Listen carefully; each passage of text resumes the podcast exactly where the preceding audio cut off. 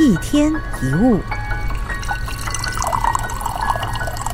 有太多人都想去改变这个世界，想改变另一半，改变自己的亲人、儿女，甚至想改变别人、改变团队、改变这个社会跟国家。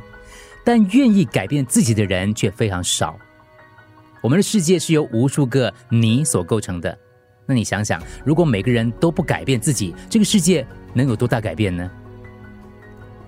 在英国的教堂上有一个墓碑上刻着这样一段话：当我年轻时，我梦想改变这个世界；当我成熟之后，我发现我无法改变这个世界，我将目光缩短了一些，决定改变我的国家。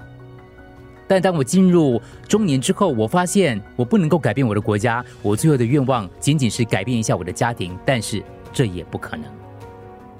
当我现在躺在床上行将就木时，我突然意识到。如果一开始啊，我仅仅去改变我自己，然后作为一个榜样，我可能会改变我的家，然后在家人的帮助跟鼓励下，我或许能够为国家做一些事情，然后谁知道呢？我甚至可能可以改变这个世界。这世界发生任何改变，总是从个人的改变开始的。如果你想要有一个更和平的世界，就先让自己的内在更和谐平静。如果你想要世界上有更多的好人，就不用浪费时间争论好人应该是怎么样子的，就马上去做一个好人就是了。如果你想改变别人，不要试图去说教，要成为良好的典范。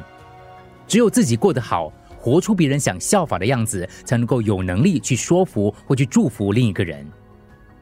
美国著名政治家富兰克林住在费城的时候，觉得这个城市需要街灯。可是，与其浪费时间去说服那些反对的人，还不如用实际行动去说服他们。于是，他在自己家门口挂了一个很漂亮的灯笼，吸引了来往行人的目光。过了没多久，富兰克林的邻居也开始在自己家门口悬挂灯笼。又过了没多久，费城的市民就开始讨论准备要装街灯了。